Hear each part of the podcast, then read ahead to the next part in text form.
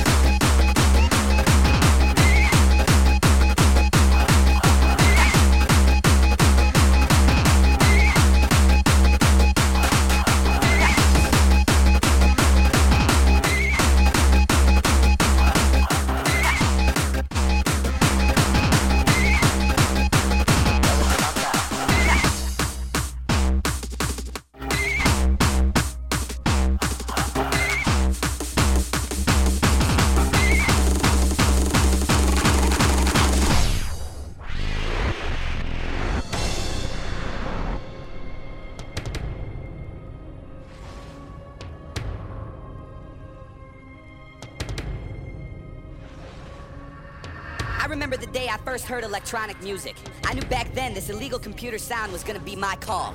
My heart got hooked on 4x4 beats when House took this journey with Jack, Chicago, and Acid House. Now my heart is hooked forever. It's in my soul, in my veins, on my mind 24 7. I don't care if it's French tech, hard style, hardcore, old school, or jump. I don't understand people who are satisfied with ordinary pop music. They just listen to whatever radio stations decide they should like, followed by an overkill of ringtone commercials meant for kids. And my God, they like it. Some people even think that house clubs are for weirdos only. Maybe they're right. Maybe we are weird. Maybe this music is weird. And maybe the clubs are overrated. But we're in this together. We're in this for the love of beats, for the love of loops. If you're in the scene, being a DJ seems like a natural path weird way. Back then, you would have to be a nerd to become a DJ. Nowadays, everybody wants to be a DJ. Nowadays, everybody wants to be that nerd. It sickens me. I hate those smartasses who think DJ is an easy way to get laid. Well, get a life. If you're not in it for the love of the music, would you please fuck off?